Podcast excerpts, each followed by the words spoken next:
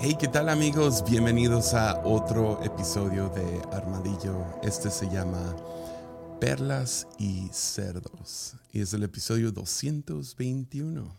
Ya, ya. Y antes de, como siempre, si quieren apoyar este podcast lo pueden hacer en patreon.com, diagonal Jesiah Hansen.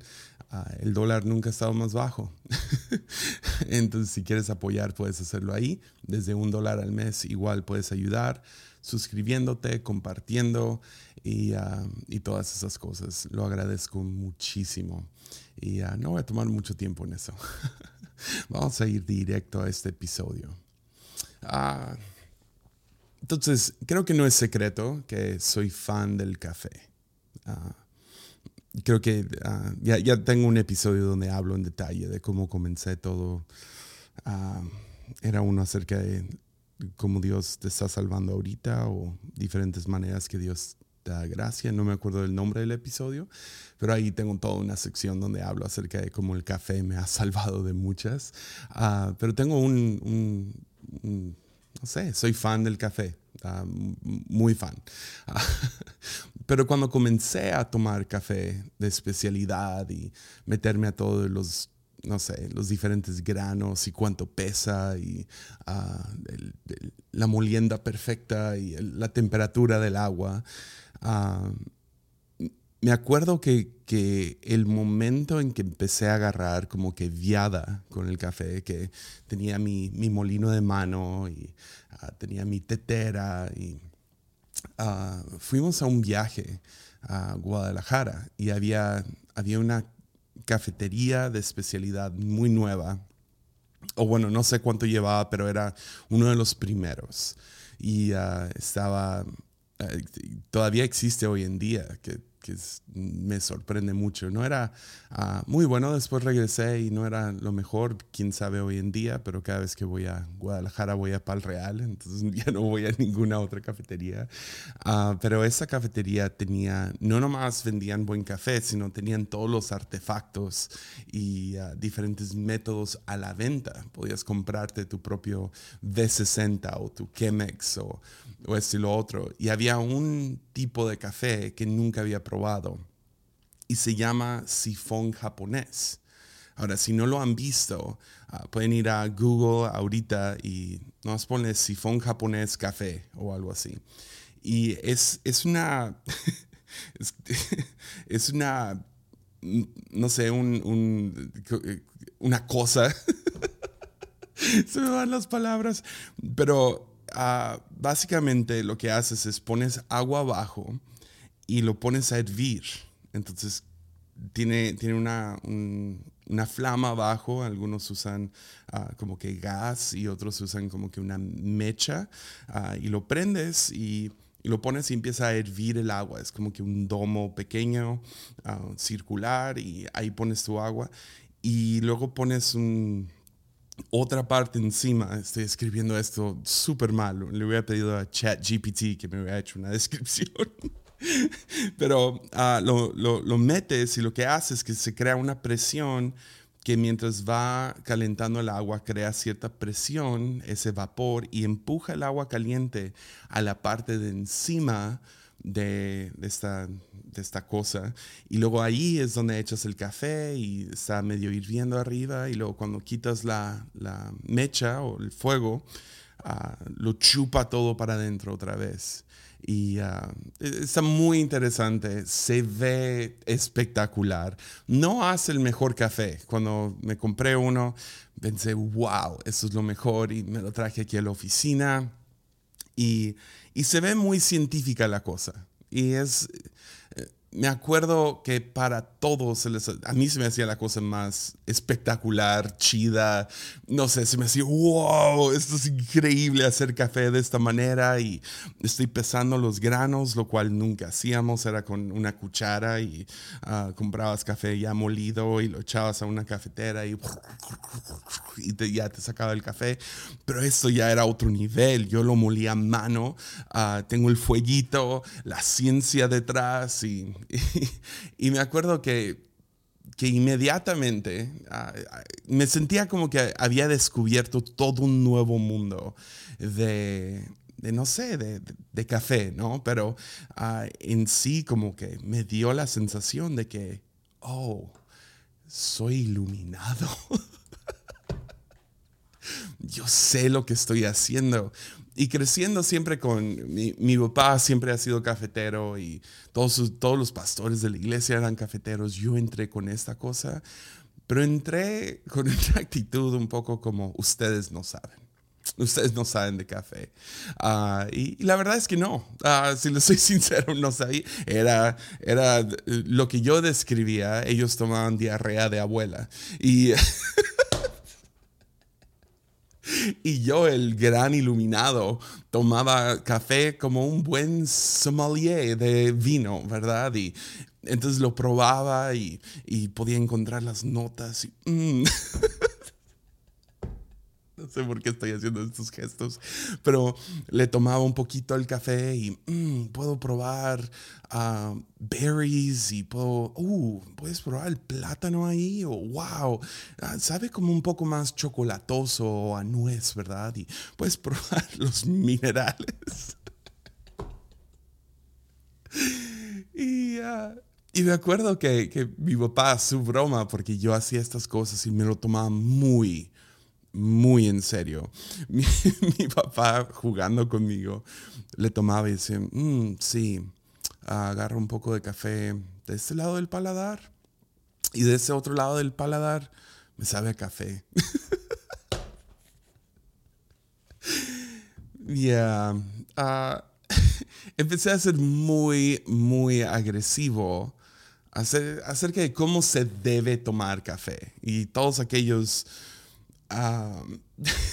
aquellas personas que todavía no han sido iluminadas, que no saben el camino, toman Starbucks y uh, y café del Oxxo o café del Super y Nescafé. No, ellos son como que otra clase, ¿no? Acá los que sabemos hemos sido iluminados. Ah, y me acuerdo que esto tuvo una reacción muy fea entre yo y algunos de mis amigos, algunos de, mis, la gente que me rodeaba, ah, que yo siempre le tiraba feo a su café y al mismo tiempo... Ahora, para ser justos, al final del día yo sí tenía razón, el café que yo estaba haciendo sí era de mejor calidad. Eh, desde el grano que compraba, que costaba cinco veces más que el de ellos, hasta el, detalle y el cuidado con el cual se prepara el café. al final del día es mejor café. O sea, el café de Starbucks lo queman a propósito para que dure más. Y al final del día sabe a caucho con llanta quemada y pelo quemado y no, no sabe muy rico. Pero al principio no supe cómo entregar este regalo de mejor café tuve que ir a tácticas de, echar carrilla, de, despreciar lo que ellos y hacerlos sentir como menos y tontos y, todo eso. Y claramente esta táctica lo que hizo fue que los que tomaban Starbucks rechazaran el, mejor, el café superior que yo llevaba, que rechazaran el, eh, los métodos nuevos. Y, y, ahora, años después, ya he aprendido a medio calmarme con el asunto de café he aprendido a retomar, ah, si estoy en un viaje o algo y no hay café de especialidad, mínimo necesito mi cafeína, entonces no le hace de dónde viene el café o, lo que sea, no es como que lo voy a tomar y escupir y, uh, guácala. No, ah, he, aprendido y, medio es como que parte de esa curva de ah, te iluminas. y, y, llamas a aquellos que están todavía atrás, los llamas como que tontos o ilumina no, no iluminados o lo que sea. Y, y hoy quiero explorar en este episodio ese peso que uno siente cuando estás con alguien y uso esta palabra entre comillas para los que no están viendo, cuando estás con alguien terco y te preguntas, ¿por qué no lo comprenden? ¿Por qué no logran entenderlo? ¿Por qué no ¿Por qué no captan esta idea? ¿Por qué no son tan iluminados como yo? ¿Por qué no se dan cuenta?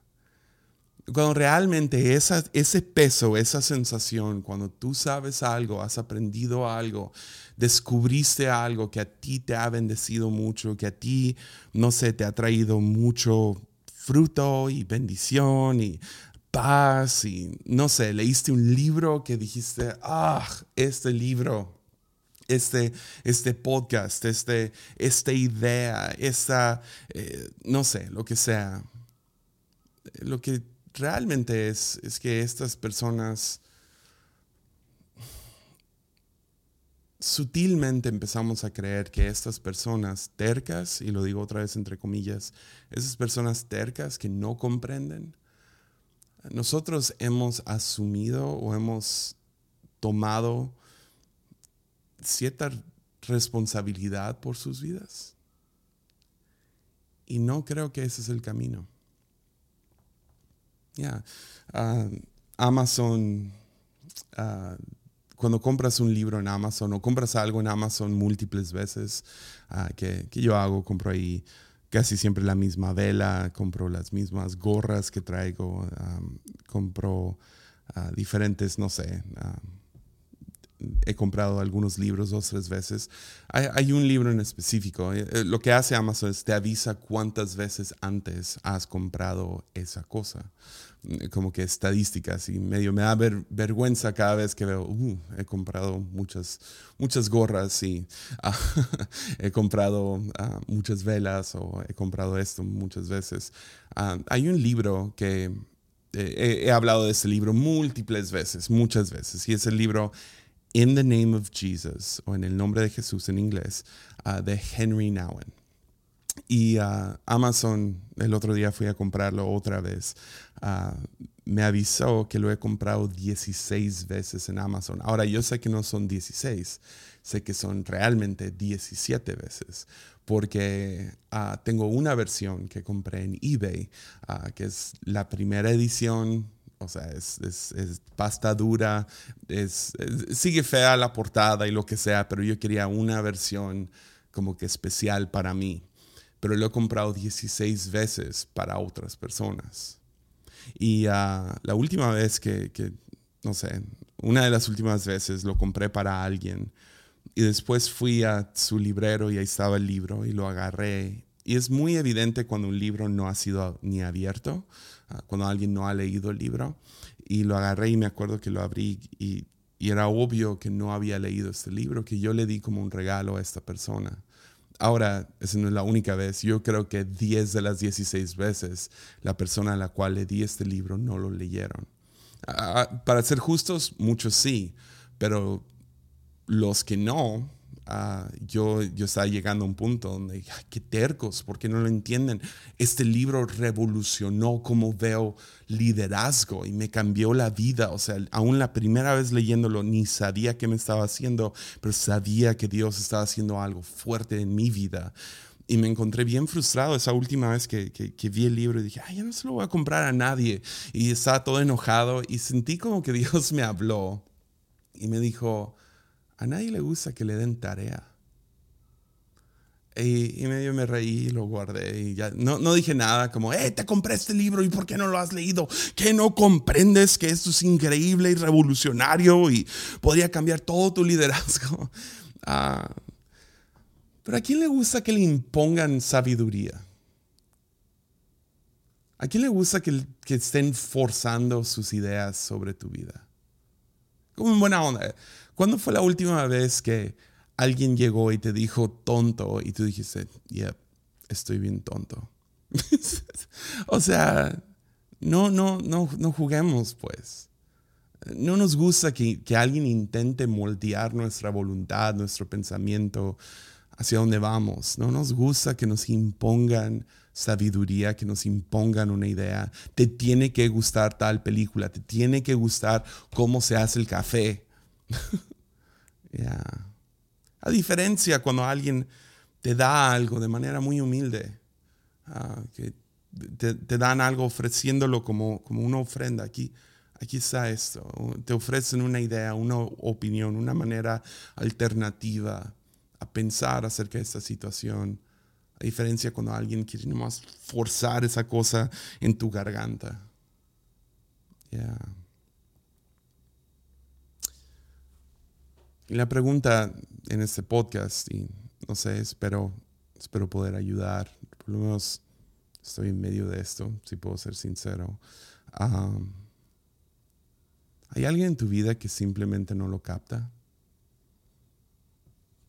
Que tú tienes como que, no sé, tienes una idea que te ha cambiado, tienes algo que te ha, no sé, te ha revolucionado, te ha ayudado mucho y se lo estás tratando de pasar a alguien más y nomás no lo captan, no lo agarran, no, no sé, no lo entienden.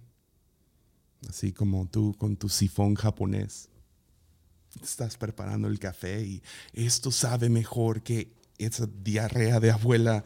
Toma esto y prueba todas las notas en tu paladar. Es una explosión de sabores en tu boca. Prueba esto. Ellos no. Si tienes a alguien así, sea un familiar, un amigo, un pastor, alguien de tu iglesia, alguien de, tu trabajo, a lo mejor es hora de dejarlos libres. Permitirles que sigan su propio camino. Déjalos que hagan su propia elección, que disfruten su propia aventura. Permite que vivan su propia experiencia, que déjales que tomen sus propias decisiones.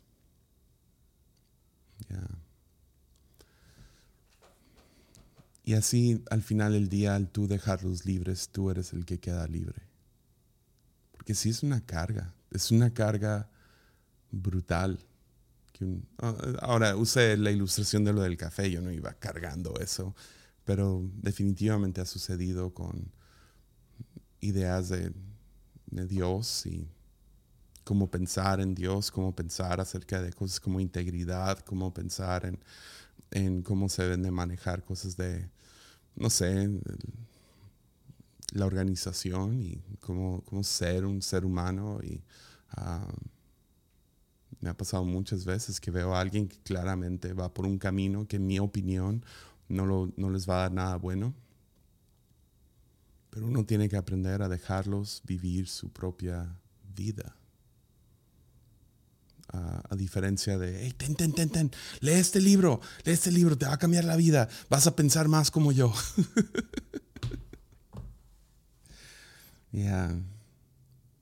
y, aquí es donde caemos a eso de perlas y cerdos. Ah, Jesús, y me imagino que sabías de una vez, o sea, si creciste en la iglesia o no, si sabes mucha Biblia o no, ah, Jesús tiene esta frase y es una de esas frases que es, más famoso que como que sale de la fama de, aquellos que nomás leen la Biblia, gente que no ha leído la Biblia, gente que no sabe mucho acerca de Jesús, han escuchado esa frase. Y, la frase es básicamente no, no, no eches tus perlas a los cerdos, ¿no? Y, ah, y, ha sido interpretado de diferentes maneras. Y eso es parte de, no sé, lo, lo increíble de las enseñanzas de Jesús. Son como son como una pintura de arte y puedes pararte y ver el arte y tú ves una cosa y la persona que está a un lado ve otra cosa. Es parte de lo, de lo hermoso de usar analogías así, parábolas y diferentes cosas, que no nomás es algo directo, es, es como que la verdad un poco en curva y, puede llegar un poco más profundo al corazón. Y eh, también significa que puedes ver la misma historia y verlo de un ángulo, verlo de otro y verlo de otro. y ese es uno de esos momentos que Jesús dice algo que penetra el corazón y dices, pero ¿qué significa? no? Entonces quiero hablar de un ángulo. Y, y claro que cuando Jesús habla acerca de cerdos, dentro de la tribu de, de los judíos, dentro de la cultura judía, cerdos tiene implicaciones muy, muy fuertes y algo que, a lo mejor en otra ocasión podríamos hablar de, ese tipo de ángulo. Pero, ah, pero el contexto completo de cuando Jesús dice no eches tus perlas a los cerdos, el versículo completo se encuentra en Mateo 7, versículo 6. Y dice lo siguiente, dice, no se le debe dar a los perros lo que es sagrado, Tampoco se le debe echar perlas a los cerdos. De lo contrario, las pisotearán y al volver los, despedazarán. Y cuando habla de despedazarán en otras traducciones, esta es la NTV, pero en otras traducciones habla acerca de cómo ese, o sea, esa violencia no va contra las perlas, va contra aquel que ha hecho las perlas. Entonces, ah, ah, es una imagen muy violenta. a los cerdos despedazándote a ti, a los, los, perros atacándote de vuelta. es una imagen muy violenta, pero, pero es cierto. Algunas observaciones acerca de este versículo. perlas tienen valor son muy valiosas. Eh, obviamente decir también lo de los perros, ah, lo sagrado, sagrado también tiene valor. Perlas tienen valor, ¿no? Y, uh, y sub ese valor, pero son valiosos. pero para cerdos no. Perlas no tienen ningún valor para un cerdo. No, no, no usan collares, no, no les importa la vanidad, no los pueden vender. De hecho, los cerdos lo único que buscan es aquello que les puede nutrir. Entonces, me los imagino ah, masticando estos, estas perlas y ah, al morderlas, lastimándose los dientes y no les da ningún valor nutricional. Y ah, no lo pueden apreciar, uno, pero dos, si tú les echas estas perlas a los cerdos, cuando lo haces, llegará el momento en que se voltearán en tu contra y generará resentimiento. ¿Por qué me das esto? Ya. Ya.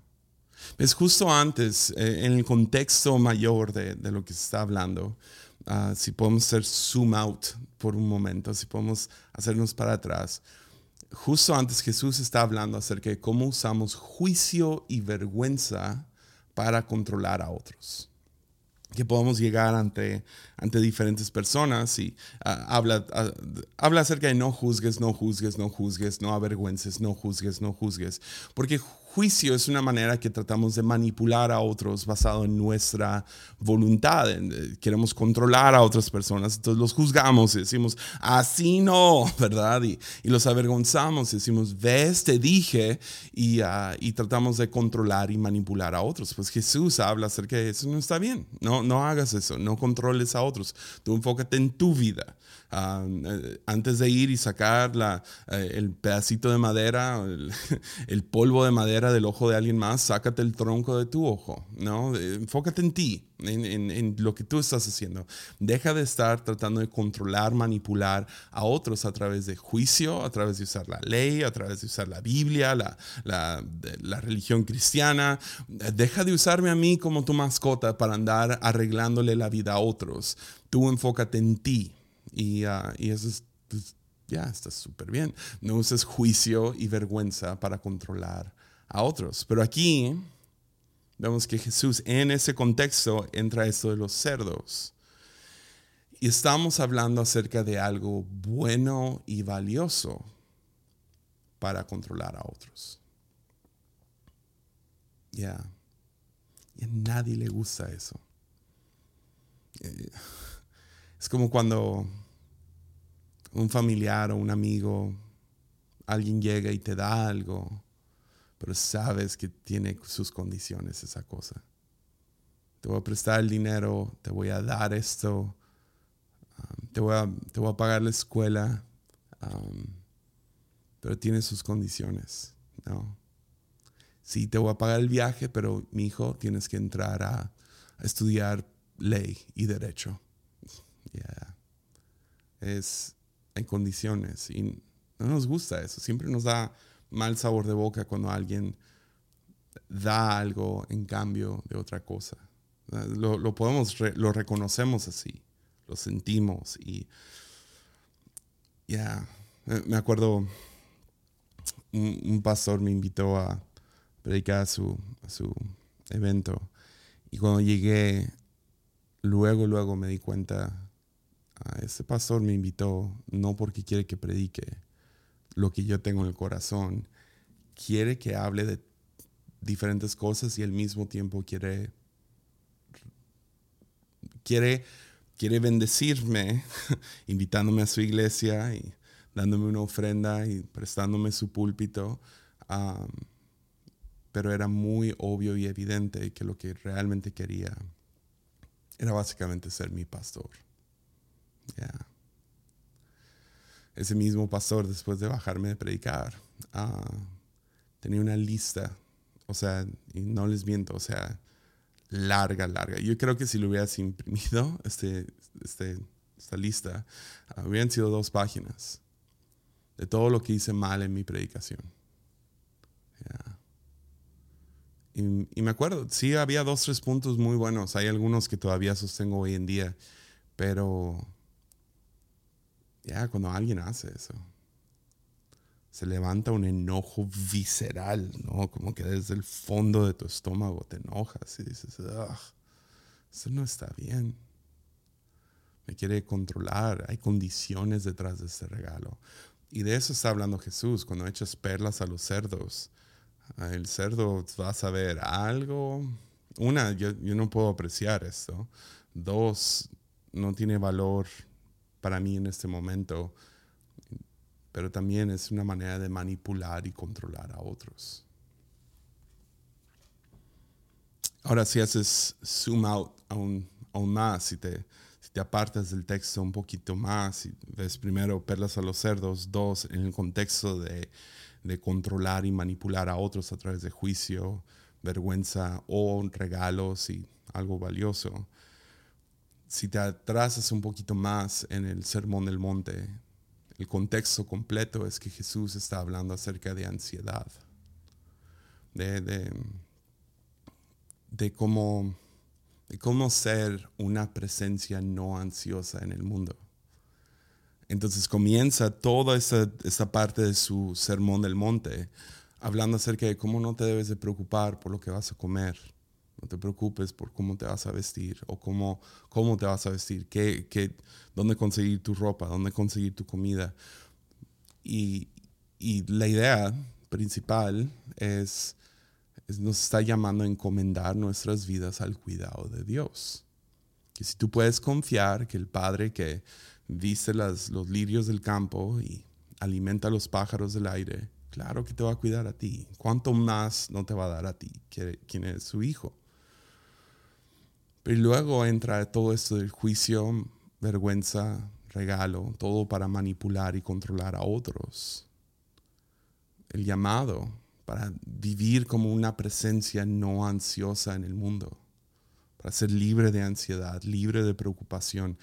Primeramente es ese, es ese trabajo interno de yo confío que mi Padre, o sea, Dios, estoy en las manos de Dios y Él me va a cuidar. Y al final del día, al final de todo esto, diría Madre Juliana, todo va a estar bien, todo va a estar bien y todas las cosas estarán bien. Al final de todo. Porque eso es, un, eso es una vida larga, eh, es una historia larga. Puedo tener malos momentos, pero al final de todo voy a estar bien. Y eso es donde queremos seguir estando, ¿no? Pero por otro lado, para poder ser una presencia no ansiosa en el mundo, tenemos que aprender a encomendar a otros al cuidado de Dios.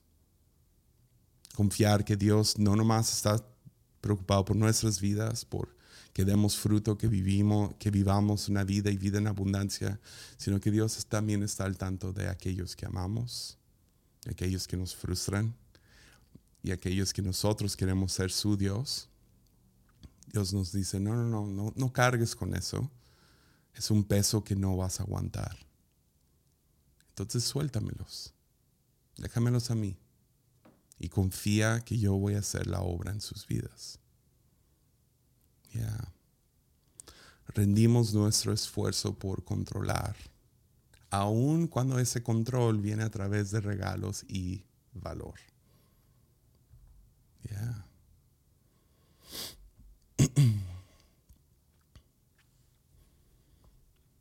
Yo valoro mucho voluntad propia genuinamente creo que Dios nos lo dio como un regalo. Voluntad. Tu voluntad es increíblemente importante y todos tenemos una voluntad propia. Y, qué bueno e importante es tu propia, es tener tu propia voluntad. Y por eso nos ofende tanto cuando vemos historias de abuso, de abuso laboral, ah, donde alguien no escogería esa vida y están atrapados en ella, en un ciclo de si no dejo de trabajar me muero, pero si sigo en esto me muero, eh, nos, nos, ofende. Ah, abuso infantil, tanto físico, verbal, ah, sexual. Cuando, cuando hay un menor siendo abusado por padres o el sistema o por la educación, nos ofende porque sabemos que su voluntad todavía no ha sido desarrollada al 100 y no sé, nos, nos, nos ofende. Nos despiertan estas historias de, de, secuestro, de sectas, de... Um, tenemos cuidado con todo aquello que controla las mentes.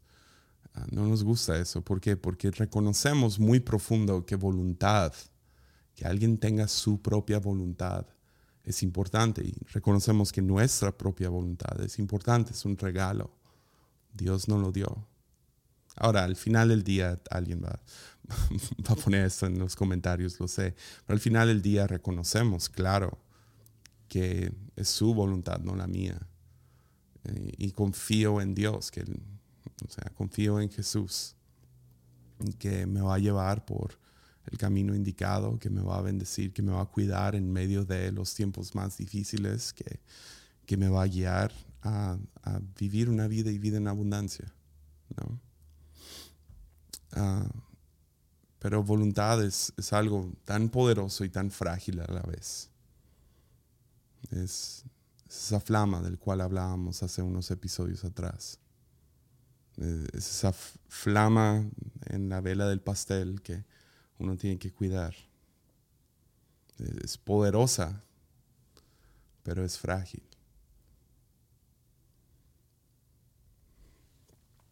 Y somos llamados a respetar y honrar la voluntad de otros. Ya, por un lado, queremos proteger nuestra flama, pero también no nos estemos metiendo en la flama de otros. Entonces lo soltamos permitimos que otros tomen su propio camino. A pesar de que nosotros estamos viendo peligro en la distancia o vemos es que ese no es la, yo ya caminé ese camino, hijo, y por ahí no se va. ¿Qué tal si quiere sus propias cicatrices? No vale la pena respetar su voluntad porque ¿sabes quién sí respeta nuestra voluntad? Aquel que no lo dio. Y si queremos ser más y más como Jesús, tenemos que aprender a respetar la voluntad de otros. Ese es, ese es verdadero amor, es cuando puedes respetar la voluntad de otros. No manipularlo, no traer juicio, no traer vergüenza y no tratar de manipularlo a través de regalos.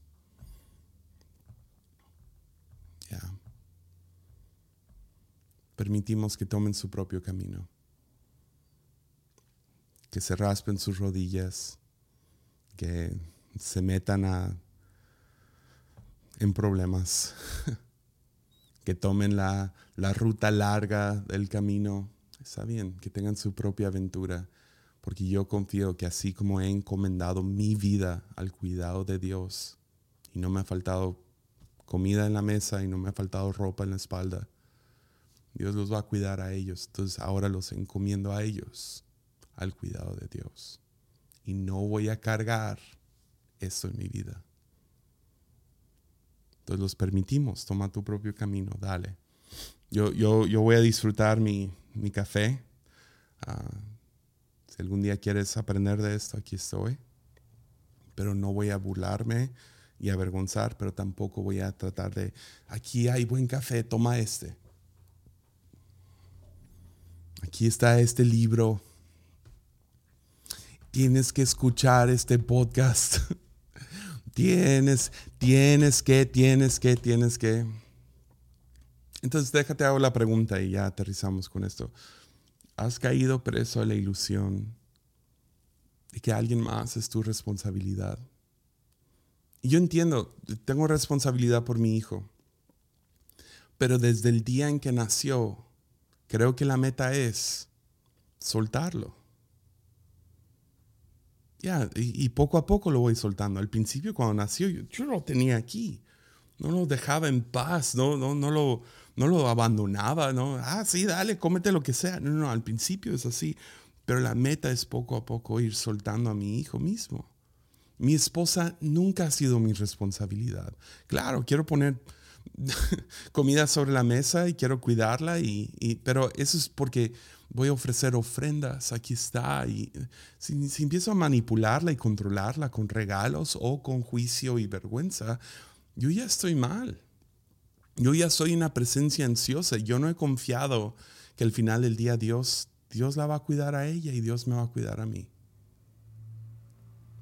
Claro que, uno como pastor ve su congregación y, y te duele algunas decisiones que toman y cosas que hacen, pero también los encomiendo a Dios, al cuidado de Dios, que Dios les va a hablar.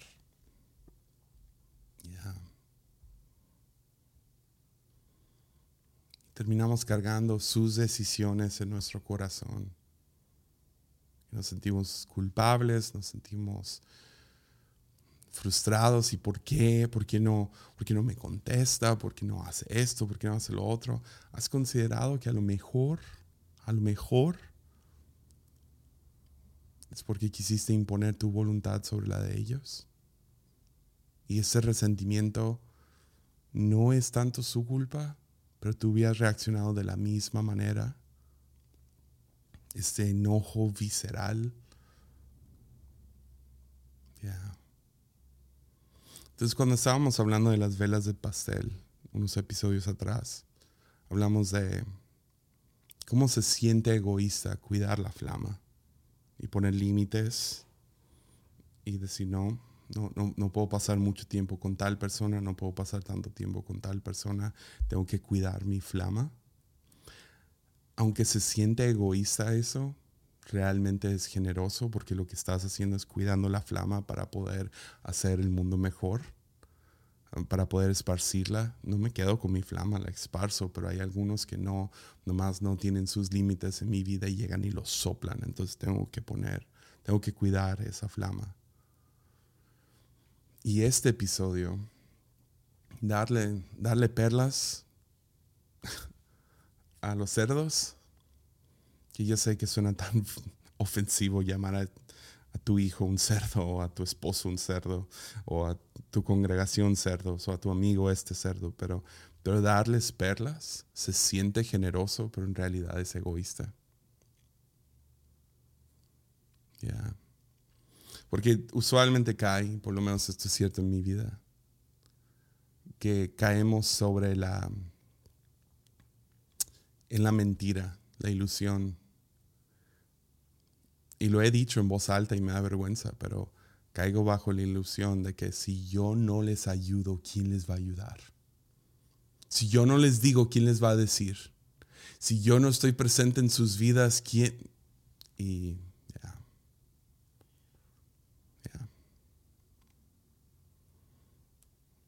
Entonces es un egoísmo que nos destruye a nosotros y destruye nuestras relaciones.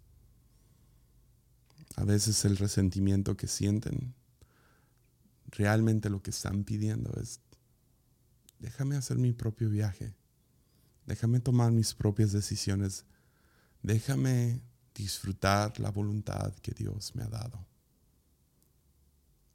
Entonces lo soltamos. Y algunos lo soltamos y se van lejos. Y no nos vuelven a hablar, no nos contestan. Y que sea. Pero diría mi esposa, uh, súper, súper sabia. Ah, no, no genera resentimiento ahora hacia ellos. Los sueltas y los amas a la distancia. Porque es, es un tipo de perdón, ¿no? Soltarlos. Ah, perdón que es, sueltas sueltas a alguien, solo para darte cuenta que te estás soltando a ti mismo. Estás siendo libre tú. Ya. Les das las, las llaves de, para poder salir de tu resentimiento, solo para darte cuenta que las llaves son para tu cárcel.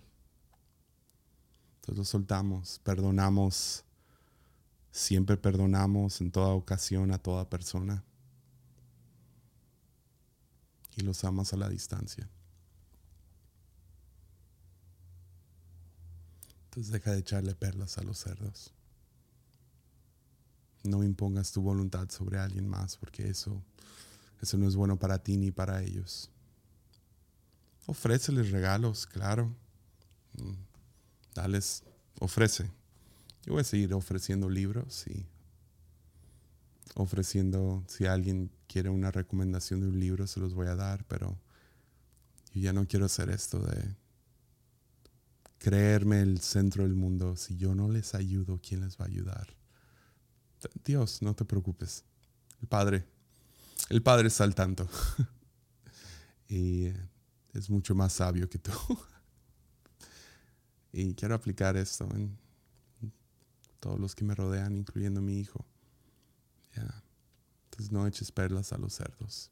Próxima vez que te, que te encuentres sentado, nomás reconoce, ¿cómo me sentiría yo si alguien hiciera esto a mí? Claro que me ofendería, claro que me enojaría, claro que cargaría algún tipo de resentimiento. Entonces quiero ser una presencia no ansiosa en el mundo y no, no voy a sentir ansiedad o responsabilidad por la voluntad de otros. No voy a juzgarlos, no voy a avergonzarlos y no voy a llegar ofreciendo perlas, sino voy a confiar que Dios está al tanto de ellos, así como ha estado al tanto de mí. Ya. Ánimo.